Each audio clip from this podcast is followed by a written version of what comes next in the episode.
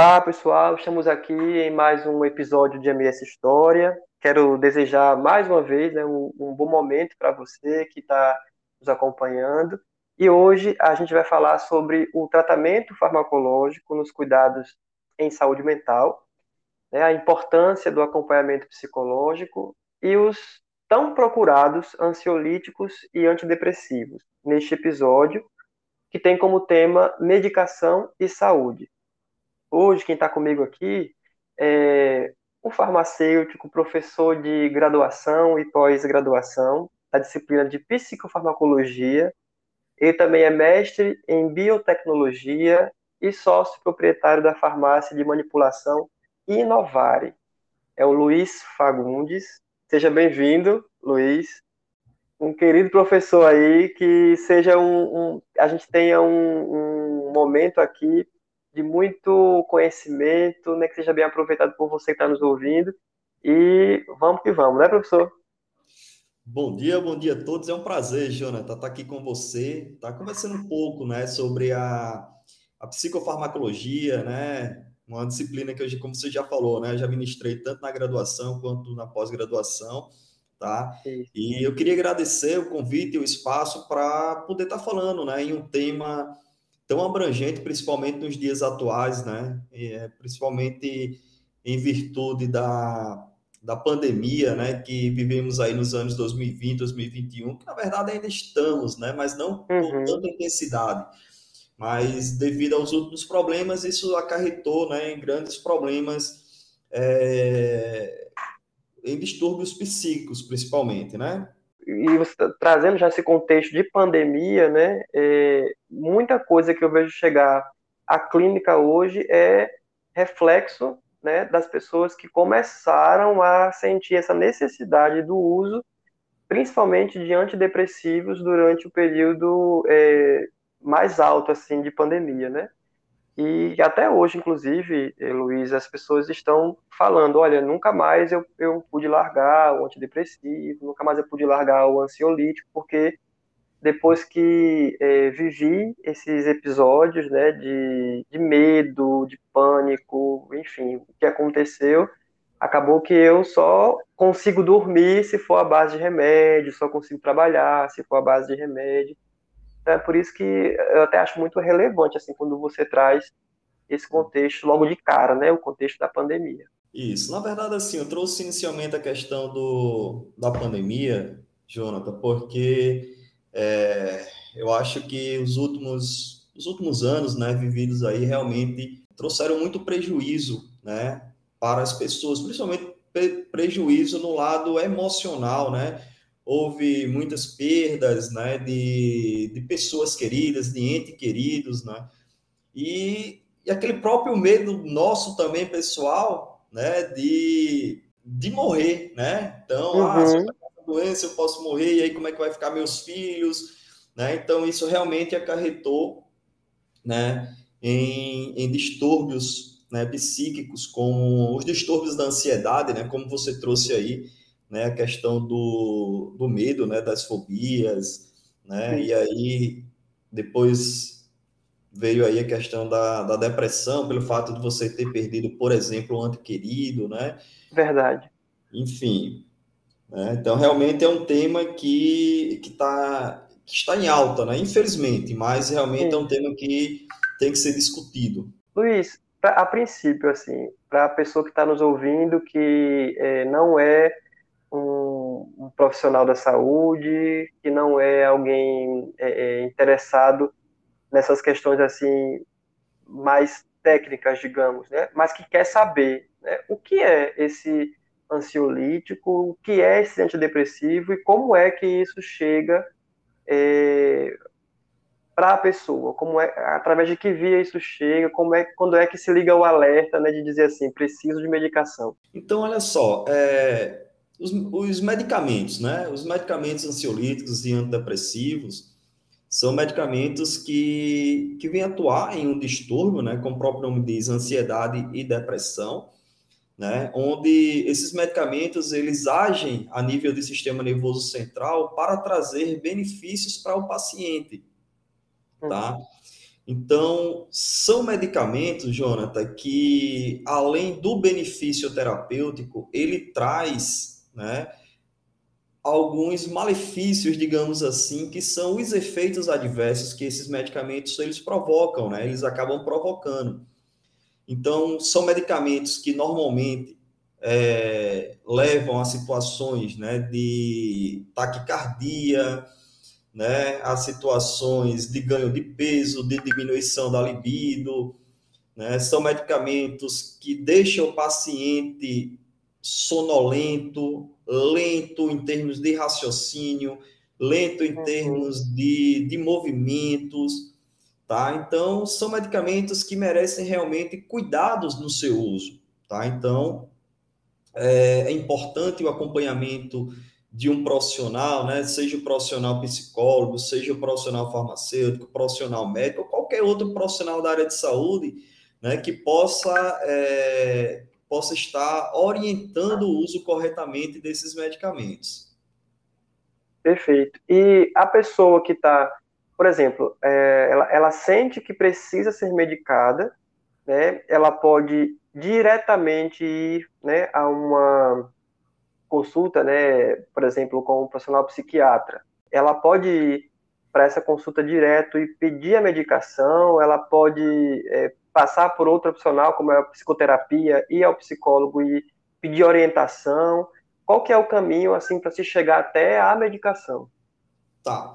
Então, vamos lá. O caminho para se chegar ao medicamento em si tem que passar pelo profissional prescritor, tá? Então, o único profissional é, capaz e habilitado, né, para prescrever esses medicamentos, é, esses medicamentos ansiolíticos e antidepressivos, eu não vou dizer o único capaz, né? Mas é o profissional que está habilitado na lei para prescrever esse tipo de medicamento é o médico especialista uhum. em psiquiatria, tá? Então, é, a partir dos sintomas iniciais, embora, Jonathan, não seja o primeiro caminho, tá certo? Eu acho, assim, eu acho assim que o, o, o uso do medicamento ele deve estar em última opção, Tá? tá? Então, assim, não é a primeira opção. A primeira opção realmente seria psico, é, psicologia, né? É, psicoterapia? E, ou psicoterapia, tá? Que uhum. seria a, a, linguagem ideal, né?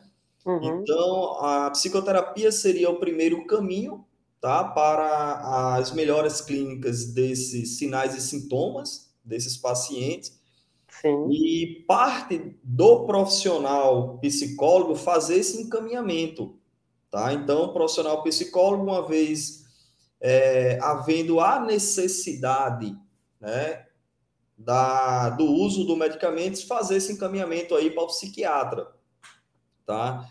Então, eu acho que, na minha opinião, tá, o primeiro profissional a ser consultado deve ser o profissional psicólogo, certo? A gente sabe que muitas vezes muitos desses, desses sinais e sintomas eles são tratados, né, a partir de, da, da, da psicoterapia.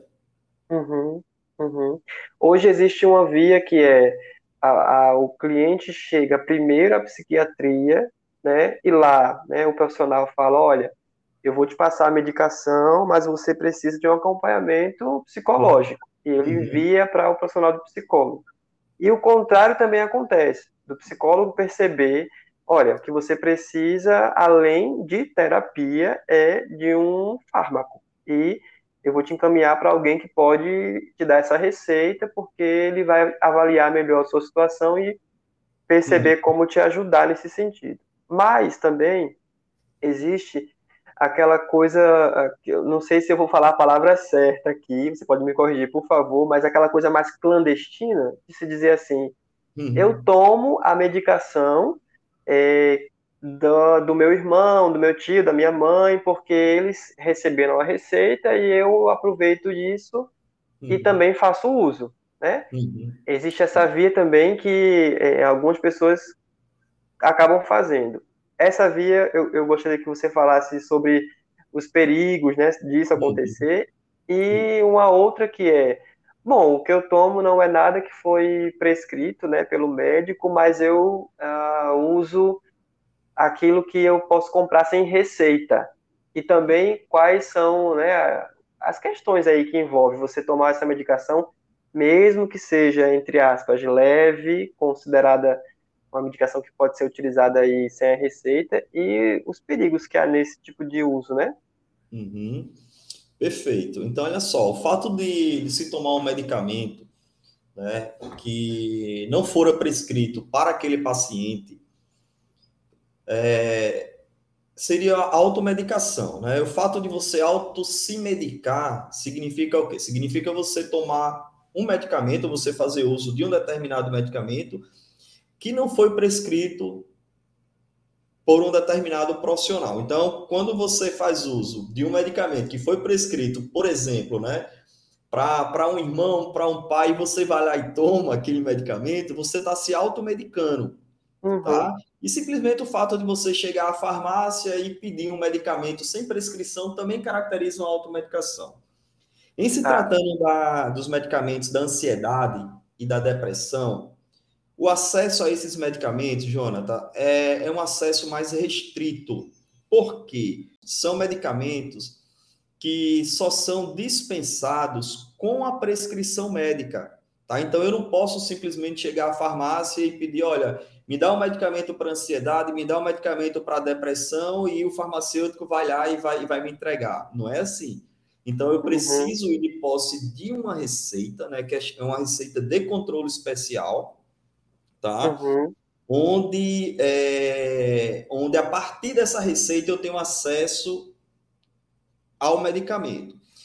Embora toda, todo esse cuidado né, com relação aos medicamentos ansiolíticos e antidepressivos, ainda tem pessoas que conseguem fazer uso desses medicamentos através da automedicação.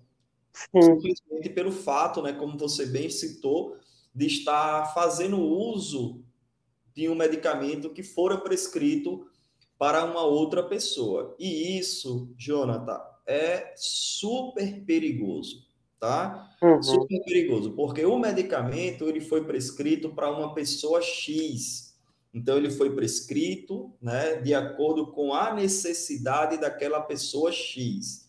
Se eu faço uso daquele medicamento na mesma concentração na mesma quantidade de tomadas por dia, isso pode me fazer mal. Não fez mal para a pessoa X, mas pode fazer mal para mim. Certo? Então isso é muito perigoso, tá? Por isso que a orientação é só fazer uso desses medicamentos que foi prescrito pelo médico. Entendi. Isso pode gerar algum tipo de dependência também no fato de eu não estar tá sendo regulado ali, né? Porque a gente, quando vai fazer uso da medicação, a gente uhum. acaba sendo acompanhado mesmo. Você vai uma vez por mês é, a uma consulta, a um consultório de psiquiatra, e enfim, tem esse acompanhamento, né? Eu estou falando aqui de um período esporádico, né? Um exemplo. Mas quando você não tem isso, ou seja, eu estou tomando a medicação que foi é, prescrita para um parente, então eu acabo não tendo esse acompanhamento. Eu estou realmente agindo por conta própria mesmo e é, isso pode gerar alguma dependência, pode gerar um agravamento também nesse sentido do, uhum. do, da doença que se quer tratar. Sim, sim. Pode sim. Na verdade, a questão da dependência é uma das principais características dos medicamentos da classe dos ansiolíticos, na verdade, os chamados benzodiazepínicos, tá? Então, é, é, é, bem característico dos benzodiazepínicos essa questão da, da dependência. Quantas vezes não chegam pessoas, até aqui para mim, né, na, na no, quando eu estou em atendimento clínico, né, as pessoas falam, Luiz, é, eu antigamente eu tomava um comprimido do Lexotan para dormir. Isso aí foi o meu médico que, que me prescreveu, tá? Um comprimido uhum. Lexotan para dormir. Hoje eu não consigo mais dormir com comprimido. É necessário eu tomar dois, tomar três. Então, essa historinha que a gente está trazendo aqui é muito comum com os benzodiazepínicos, tá? Então, isso é característica de dependência, tá? Então, Sim. o paciente ele já está dependente ao uso do, do medicamento. Os antidepressivos, Jonathan, ele também tem essa característica de causar dependência e é fácil da gente entender, tá? Vamos lá, quando a gente faz uso de um medicamento antidepressivo, é porque a gente está com os sintomas da depressão, né? Tristeza, Sim. melancolia, sentimento de culpa, né? Desinteresse em algo rotineiro que anteriormente nos atraía. Então a gente está para baixo. A gente está para baixo. Então, quando eu inicio um tratamento com antidepressivo, todos esses meus sintomas eles vão desaparecer, tá? Eu vou voltar para as minhas atividades normais, né? Trabalho, colégio, convívio social. Então, eu passo a ter medo de deixar de tomar o medicamento, tá? Então, é isso que a uhum. gente vê muito aqui os relatos dos nossos pacientes. Seu fulano, por que você toma né, a fluoxetina, a mitriptilina já há tanto tempo, há 3, 4 anos, sem parar, eles falam, doutor, é porque eu tenho medo de tomar, de, de parar de tomar. Né? Eu tenho uhum. medo, se eu parar de tomar, eu tenho medo que todos aqueles meus sintomas, eles retornem. E nesse caso aqui, quando a gente encontra um paciente com essa característica, a gente faz um encaminhamento para o psicólogo. Olha, eu vou te encaminhar para o profissional psicólogo, tá? Onde ele vai poder te explicar melhor que você consegue viver muito bem, tá? Sem uhum. o uso contínuo desse medicamento. Não são medicamentos de uso contínuo, tá? Uma coisa que a gente tem que entender, que os nossos pacientes têm que entender, é que ansiolíticos, antidepressivos não são medicamentos de uso contínuo. São medicamentos que estão sendo utilizados ali para melhora clínica em um determinado período. Depois tem que parar de tomar. Ou seja, se eu der continuidade a isso, é, ao invés de. Eu, porque eu penso assim, eu estou tratando a minha doença enquanto estou tomando esse medicamento. Está tudo ok, como você Sim. falou aí, estou vivendo bem, mil maravilhas. Mas existe uma, uma outra, não sei se talvez uma, uma nova né, patologia sendo gerada aí por trás, isso, que seria isso estou começando então a ficar agora dependente, né? E, e temendo esse, essa, essa saída, né? Uma questão também, porque você falou agora de uma forma que, para mim, fica muito claro, mas o cliente, quando ele chega, ele, ele não consegue entender esse funcionamento tão bem desenhado do corpo, porque ele está sentindo aquilo. Isso. Então, para ele, parece que a coisa vai para o âmbito da emoção, né? Isso. E aí, é, eu me lembrei agora, assim, né, quando você estava falando, sobre essa questão, da gente falar sobre é, a relação né, entre esse movimento que é fato, ou seja, o teu corpo está respondendo a essa saída do medicamento, da medicação, Uhum. O seu corpo está é, respondendo quando é introduzido esse medicamento, a adaptação uhum. dele também, isso. né? E mas tem uma coisa aí que você tem e é por isso que você falou assim, tem que ter o acompanhamento psicoterapêutico, porque isso. nisso tudo existe um sentimento, né? E existe uhum. uma emoção também que vai começar a responder. A minha preocupação, né, uhum. é com, com esse cliente barra paciente, é justamente quando ele olha para esse lugar e ele se sente impotente diante uhum. da medicação. Ele olha para isso e pensa assim: bom, eu não consigo dar conta desse meu choro é, uhum. é, se, se, não for com o remédio. Eu não consigo dar conta dessa minha insônia se não for com o remédio. E aí ele vem trazendo uhum. toda uma carga é, de sentimento, de emoção relacionada a isso. Né? Ou uhum. seja, é, é, de fato é uma coisa difícil de você. É fácil a gente entender na teoria, né?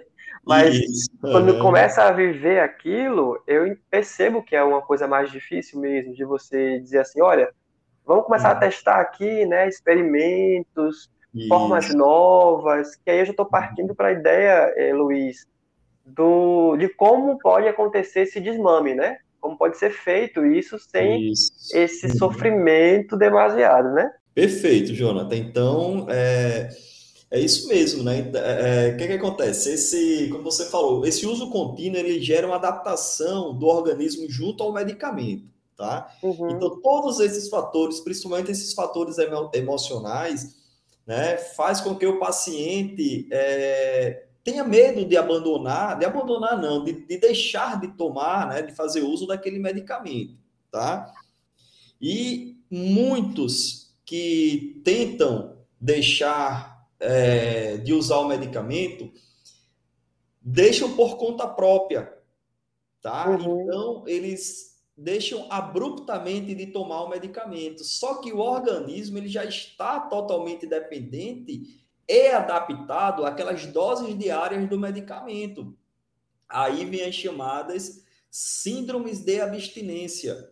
Uhum. Aquele paciente que deixa, né, ele, ele tomou durante anos, e aí resolve parar de forma abrupta, sem acompanhamento de nenhum profissional, ele vai sofrer as síndromes de abstinência, tá? E aí o que é que ele para não sofrer a síndrome da abstinência, o que é que se faz? Volta a usar o medicamento. Uhum. Muitas vezes, quando volta, volta a usar em doses até maiores, tá? É, um é para controlar aquilo? Isso, justamente, é um vício, tá? Só que a gente está diante de uma droga lícita, que são os medicamentos. Mas, se a gente comparar né, esses sintomas com os sintomas que aparecem nos usuários de drogas ilícitas, é a mesma coisa, Jonathan. Uhum. É a mesma coisa. Então, esses pacientes usuários de, de medicamentos, tá? Eles devem procurar um profissional, tá? Um profissional da área de saúde. Qualquer profissional, é, ele pode estar tá fazendo essa orientação, embora a dose de desmame tenha que ser feita pelo médico, pelo psiquiatra, tá? Então, o médico que vai prescrever, que vai botar lá na receita a dose de desmame, mas o farmacêutico, o psicólogo, o, o, terapeuta ou qualquer outro profissional pode estar orientando esse paciente e encaminhando esse paciente ao profissional. Se não for, se não for feito dessa forma, ou seja, se o paciente ele resolver tirar o medicamento de forma abrupta, né, ou seja, abandonar o medicamento é, de uma hora para outra, ele vai sofrer dois sintomas da síndrome de abstinência: tremores, calafrio, né, é, sudorese, uhum. taquicardia. Então, são os sintomas característicos da síndrome de abstinência. Então, é natural, é natural que esse paciente, vamos frisar bem, que não esteja sendo acompanhado pelo profissional ou por nenhum profissional, ele volte a fazer uso daquele medicamento. E muitas vezes ele volta a fazer uso do medicamento em doses maiores, em doses superiores às iniciais. E ele acaba se envolvendo, Jonathan, num ciclo, né? O chamado ciclo vicioso, tá? Uhum. É o que os pacientes, é, os pacientes não, é o que as pessoas que faz, que faz uso das drogas ilícitas sofrem. Tá? Uhum. Tá? Então, quando passa o efeito do uso daquela droga ilícita, um usuário, por exemplo, de cocaína, ele volta a consumir a droga. Tá? Então, isso é um ciclo, né? É um ciclo de para e começa, para Sim. e começa, tá? Então, os, os usuários de medicamentos, tá? Eles precisam ser orientados com relação ao desmame para que eles não venham sofrer né, essa síndrome de abstinência. Parar por conta própria também não é uma coisa interessante, né?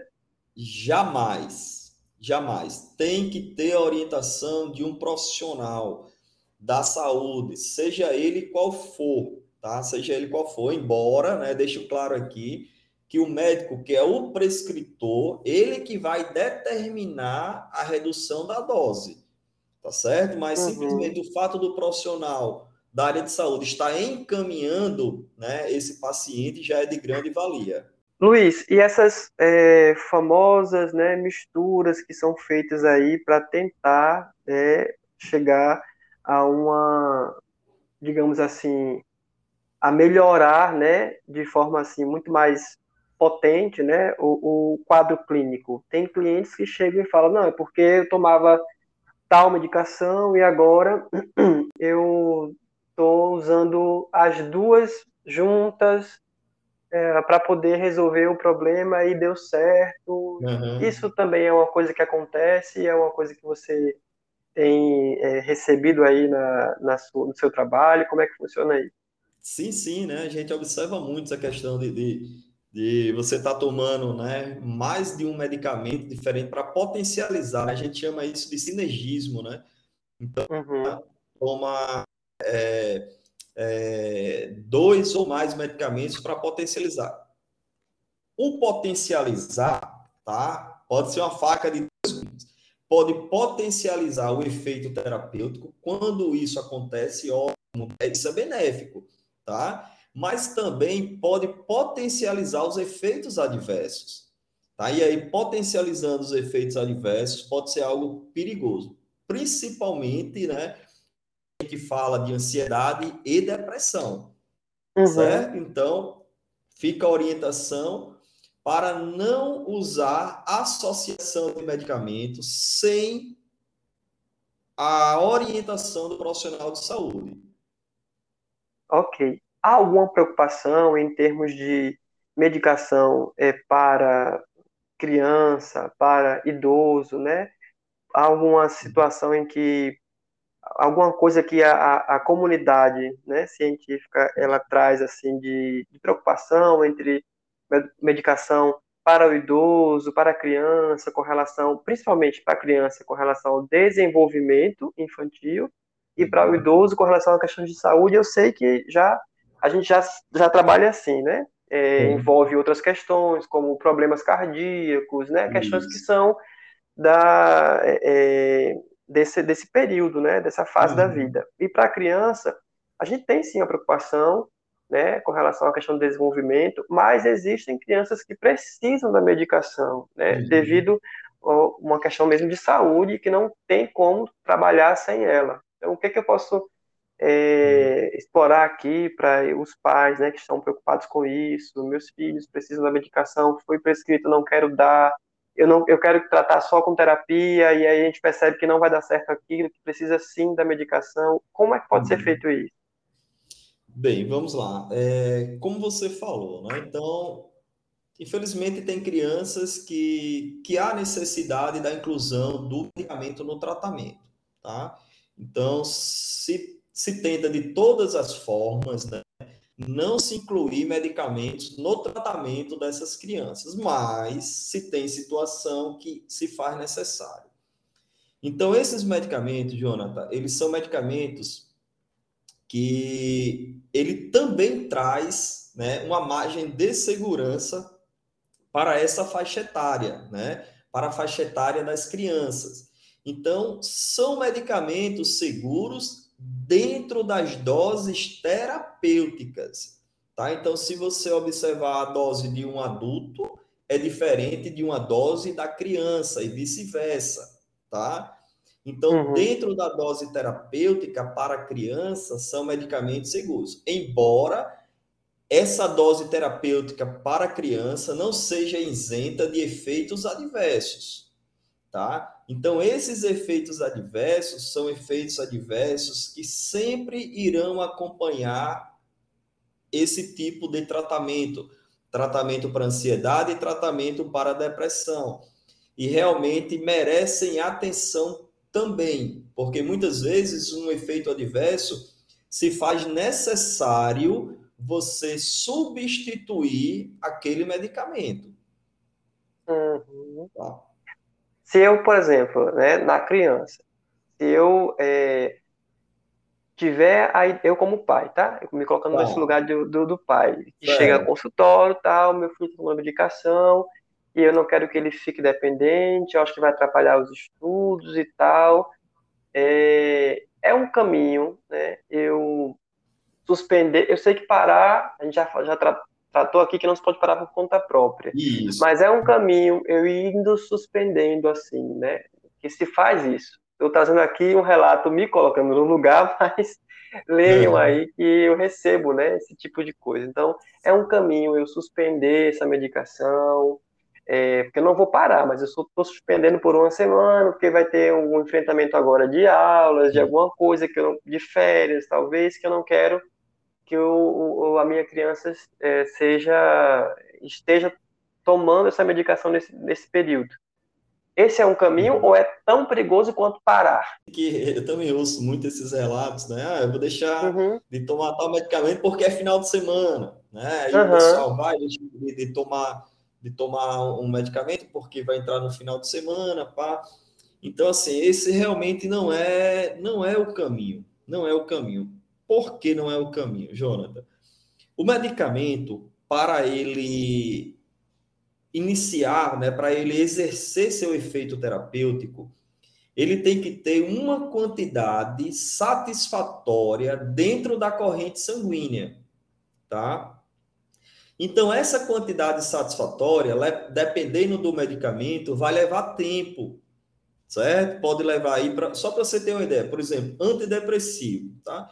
Os antidepressivos, eles levam, em média, duas semanas para iniciar seu efeito terapêutico. É natural que ele abandone esse tratamento dentro desses 15 dias.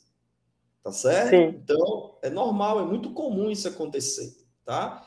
Então, o fato de você estar tá tomando um medicamento né, e fala assim, ah, uma semana, durante uma semana, o seu organismo vai começar a eliminar quantidades desse medicamento que estão acumuladas no seu organismo, mais precisamente lá na corrente sanguínea.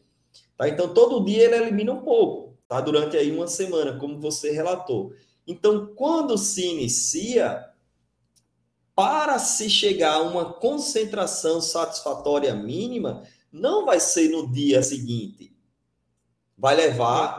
Um certo tempo. Não tem como a gente precisar aqui, porque isso depende muito do tipo de medicamento. O correto é ele comunicar ao prescritor, tá? Então, o prescritor analisar a situação, ele poderá diminuir a dose do medicamento ou ele pode até mesmo trocar o medicamento, né? Trocar o medicamento X por Y.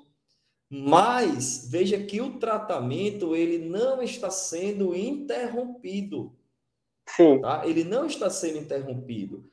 Então, se você interrompe o medicamento por algum motivo, por algum motivo, o objetivo clínico ele não será alcançado ou é, ou vai demorar a ser alcançado, tá? Então é um Sim. tratamento, né? É um tratamento aí que, que, que não deve ser interrompido. Independentemente da questão de idade e tudo mais, né? Luiz, quando a gente fala, né, sobre, você falou assim, é, existe um período é, que está na média para que a medicação ela funcione. Só que quando a gente fala isso, as pessoas acabam acreditando assim, ah, então em duas semanas eu tenho que sentir os efeitos. E uhum. isso é um período médio, ou seja, isso, tem perfeito. pessoas que vá, tem, tem casos né, em que essa medicação ela não vai surtir esse efeito esperado dentro dessa média. Uhum. E, ou seja, esse período de adaptação, esse período né, que a pessoa vai poder sentir isso, pode ser que isso passe um pouquinho mais do que duas semanas. Né? E é preciso ter um pouco de paciência para poder dar continuidade a esse tratamento, não é assim? Perfeito, é isso mesmo, tá? Então é muito comum, né, o médico ele pedir para para que seu seu paciente retorne ao consultório após 30 dias de, do início do medicamento, né? Então, Sim. E aí, 30 dias após, ele vai fazer né, é, perguntas para o paciente, onde ele irá testar a eficácia terapêutica. Né? Então, se Sim. o paciente chegar e falar, doutor, dentro de já faz 30 dias que eu estou tomando um medicamento e não melhorei nada, não melhorei nada. qual deverá ser a conduta do médico? Tá? Ou aumentar a dose, né? ele pode aumentar a dose do medicamento, é, ou ele pode substituir o medicamento. Uhum. Tá? Ele pode substituir o medicamento. Se após 30 dias né, a resposta do paciente for uma resposta positiva, então, doutor, melhorei, né, meus sintomas é, não, não, não sinto mais tristeza, né? Durante esses 30 dias eu passei a ter mais vontade de viver, tá? E aí o médico fala, beleza, meu filho, volte daqui a seis meses. Uhum. Então veja que ele vai acompanhando o paciente dentro de um determinado período, tá? Então é importante para que essas estratégias elas sejam tomadas que o paciente retorne ao médico observando também, né, é, que em algum momento pode acontecer o seguinte: eu não senti nada, você colocou, né? Mas esse não sentir nada pode estar aí é, ignorando, digamos assim, efeitos sutis, né? Então ele ele gostaria, por exemplo, de como se fosse uma fórmula mágica, tomar a uhum. medicação e essa medicação fazer um efeito assim milagroso, digamos uhum. assim. E às vezes não é considerado aquilo que foi sutil, aquilo que foi, é, por exemplo, uma pessoa que não consegue sequer sair de dentro do quarto e aí ela começa a transitar pela casa, né? Depois de um, uhum. um depressivo profundo, ela consegue transitar pela casa após o uso de medicação, tratamento psicoterapêutico, e ela volta ao consultório dizendo: Olha, nada mudou, porque eu não saí de casa.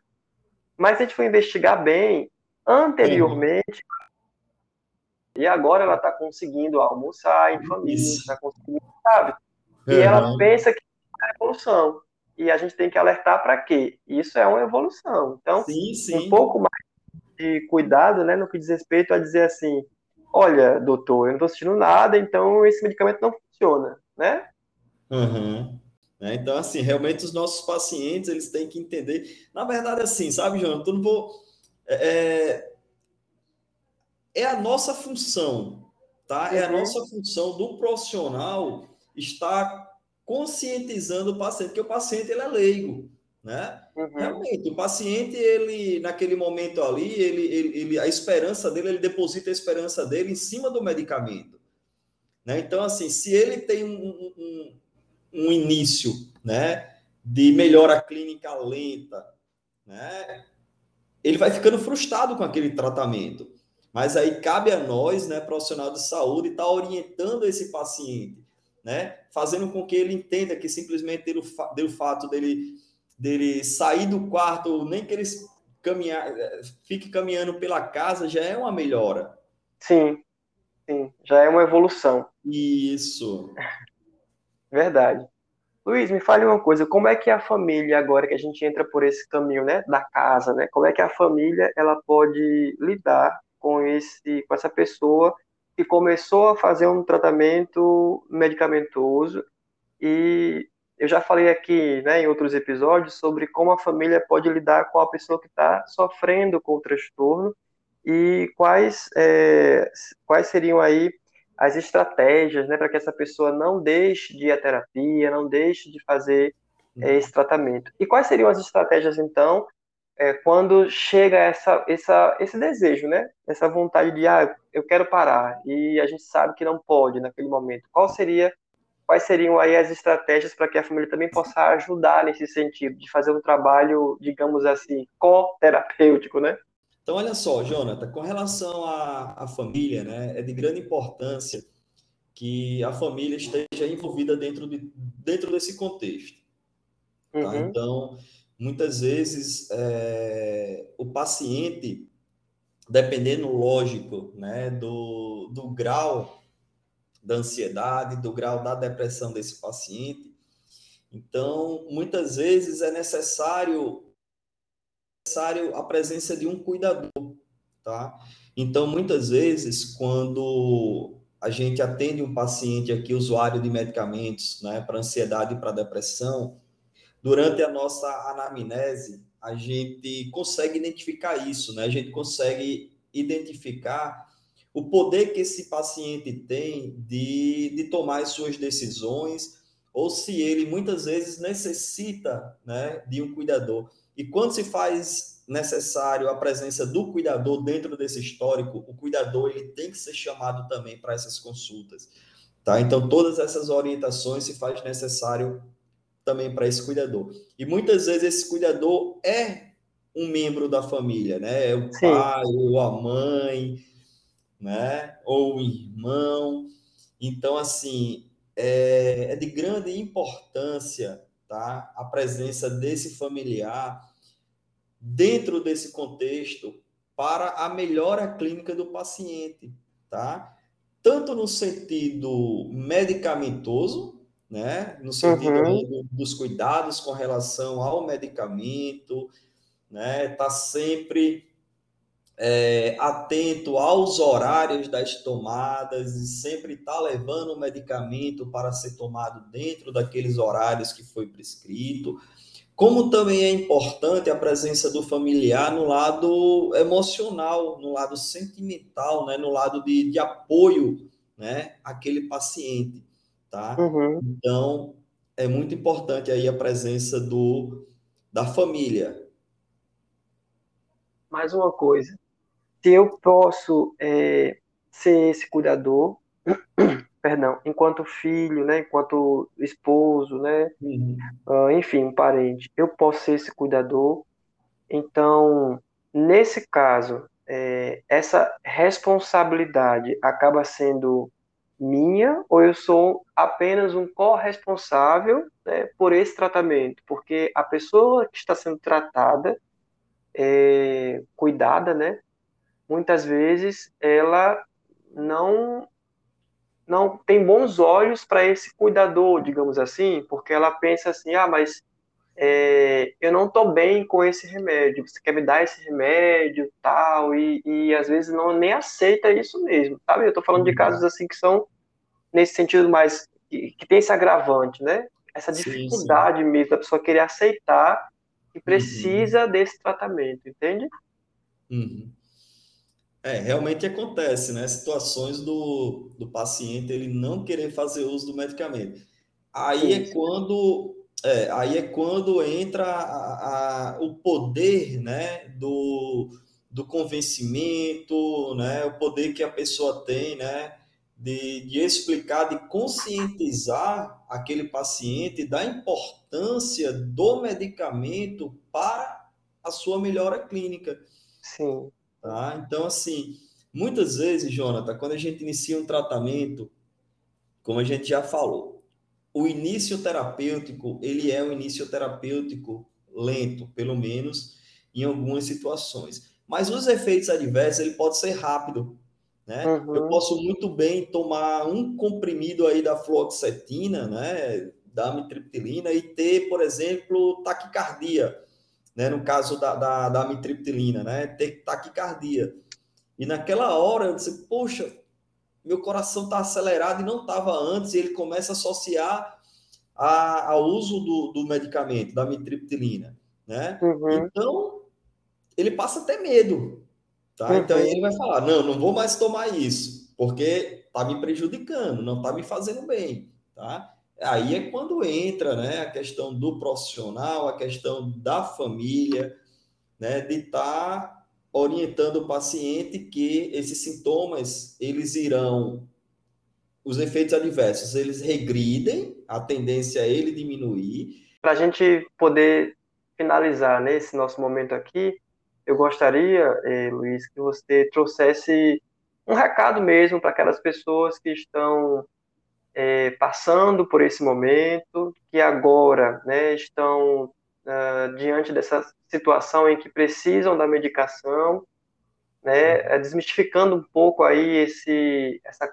questão do medo, também a questão do, da dependência, né, porque a gente faz esse trabalho que é até chamado de psicoeducação, né, dentro sim, sim. do consultório, mas hum. é importante que isso venha de todas as frentes e eu acho que quando alguém que está ouvindo a gente aqui é, também escutar de outro profissional que não seja aquele que por quem ela é já acompanhada ou acompanhado ou uhum. da família, ela pode de repente despertar para uma realidade de que realmente ela precisa lidar com todas essas questões que foram apresentadas aqui, tanto da dependência, ou seja, o medo de parar a, a medicação, uhum. uh, quanto com aquela, a questão é, dessa, dessa, desse mito, né? dessa coisa de ah, não vou ficar dependente disso, então não vou nem começar.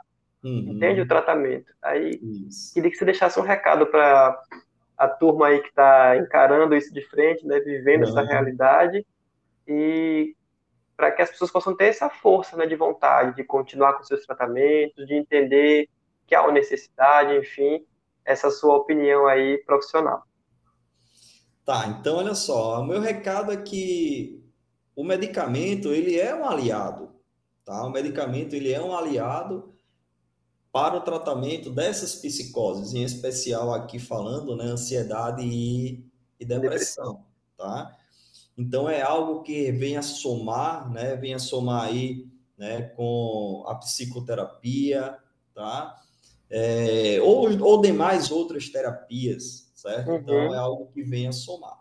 Então, se você está apresentando algum desconforto com o uso do medicamento, compartilhe, tá? Compartilha com o seu farmacêutico, compartilha com o seu psicólogo, compartilha com o seu médico.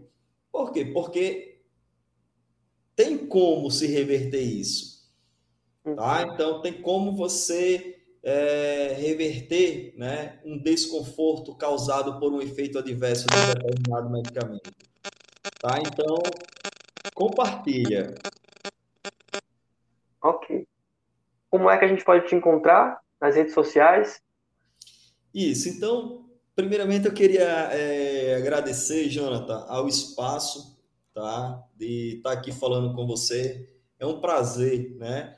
É, sempre falar contigo. Já fazia um tempo que a gente não, não se falava, né? Verdade. Só acompanhando na, na, na comunidade é, é, do Instagram, né? Instagram. Isso. Isso tá? mesmo. Então, muito obrigado pelo espaço. Fico feliz aí com, com o seu sucesso profissional, né? Você foi meu aluno e desde então, desde aquela oportunidade, já, já demonstrou isso, né? Que é, seria naquela, naquela época né, de aluno excelente profissional e vem demonstrando isso na prática atual. Tá? Então, parabéns aí pela sua iniciativa, né? é algo que, que é, acaba chegando, né? esse fato do, da forma que você está trabalhando é, tem como chegar a várias e várias pessoas. Tá? Uhum. Então, quem quiser né, me encontrar, quem quiser tirar mais dúvidas sobre o assunto, só procurar lá na, na, na rede social, tá certo? Luiz Humberto Fagundes. Também pode me procurar na, na rede social da Inovare Farma, né? Inovare com uhum. dois N's e Farma com PH. A Inovare Farma é uma farmácia de manipulação, é, no qual eu sou sócio proprietário juntamente com o Dr. Carlos Varela, que também é farmacêutico e aqui a gente faz muitos trabalhos legais, inclusive trabalhos de atendimentos clínicos também, tá? A nossa uhum. farmácia, Jonathan, fica localizada aqui em Capim Macio, próximo ao CCAB Sul, tá? Então, também, quem quiser vir aqui à farmácia, conhecer a farmácia, fica o convite. Para quem não mora na região, consegue também alguma coisa nesse sentido, assim, de, de fazer trabalho contigo, na farmácia, alguma coisa do tipo? Sim, claro, né? Hoje em dia é, se facilita muito, né, com o aumento da tecnologia, tá? Então, através do, do WhatsApp a gente pode estar se falando. Tá? Ótimo. Então, o meu WhatsApp é 849-9109-8126. Então, através do WhatsApp também a gente pode estar, pode estar conversando. Excelente. Luiz, eu fico realmente feliz e agradecido pela tua presença aqui. É muito importante que a gente fale sobre esse, esse assunto que chega ao consultório, chega à farmácia, chega ao consultório médico, né? É, enfim, é um assunto que está aí em todos os lugares, inclusive uma, uma coisa que acontece recorrentemente é a pessoa procurar nomes de medicações na internet, onde encontrar, isso tudo antes mesmo de procurar um profissional, então ela já vem hoje muitas vezes sabendo detalhes, né, efeitos e tudo mais, é, mas você pode apresentar para a gente hoje aqui muitos caminhos possíveis e caminhos corretos, recomendados, né? Então, é, é muito bom, assim, poder ser essa pessoa que a Quality Civil trazer e poder divulgar né, o teu trabalho também, um excelente profissional. E é nessa área, nesse âmbito, né, eu tenho é, conseguido êxito. Tenha certeza que você faz parte da construção dessa história, então é muito bom poder continuar com isso, sabe? E eu fico muito feliz. Obrigado. Eu fico feliz e, claro, desejo sempre muito, muito, muito sucesso na sua é, trajetória, né, que ela continue ascendente mesmo. E é, convido a todos as pessoas que ouviram esse podcast, por favor, sigam né, o Luiz na rede social, como ele colocou aqui. Vou deixar esse contato na descrição do podcast e vai ficar disponível aí para você né, que nos ouviu até agora. Se quiser é, repetir esse episódio, repita, envie para amigos, enfim. Eu acredito que é um assunto importante a ser trabalhado. E, mais uma vez, uhum. eu fico à disposição, aqui ficam as portas abertas, se você né, é, quiser uhum. continuar falando conosco sobre outras é, possibilidades, estamos aqui também à disposição. A minha essa história fica de portas abertas. Uhum. E é bom poder ter pessoas como você né, para apresentar né, com maestria né, aquilo que você faz. Então, isso é agradável, a gente escutar e aprender. Muito, muito obrigado, Jonathan. Fico à disposição sempre. Obrigado, Luiz. Pessoal, eu agradeço também mais uma vez a vocês e repito, tem dúvida, alguma coisa, busquem né, ajuda profissional, busquem é, pessoas preparadas para ajudar vocês. Né? Não deixem de, de buscar ajuda no que for preciso né? e não deixem passar essas oportunidades, porque assim como a gente pensa que tem é, que não existem saídas para os nossos problemas, tem muita gente aí preparada para te apontar talvez aquilo que você não esteja enxergando, tá bom? Luiz, um abraço, um abraço a quem nos ouviu. Abraço, Jonathan. Muito obrigado. obrigado. Tchau, tchau.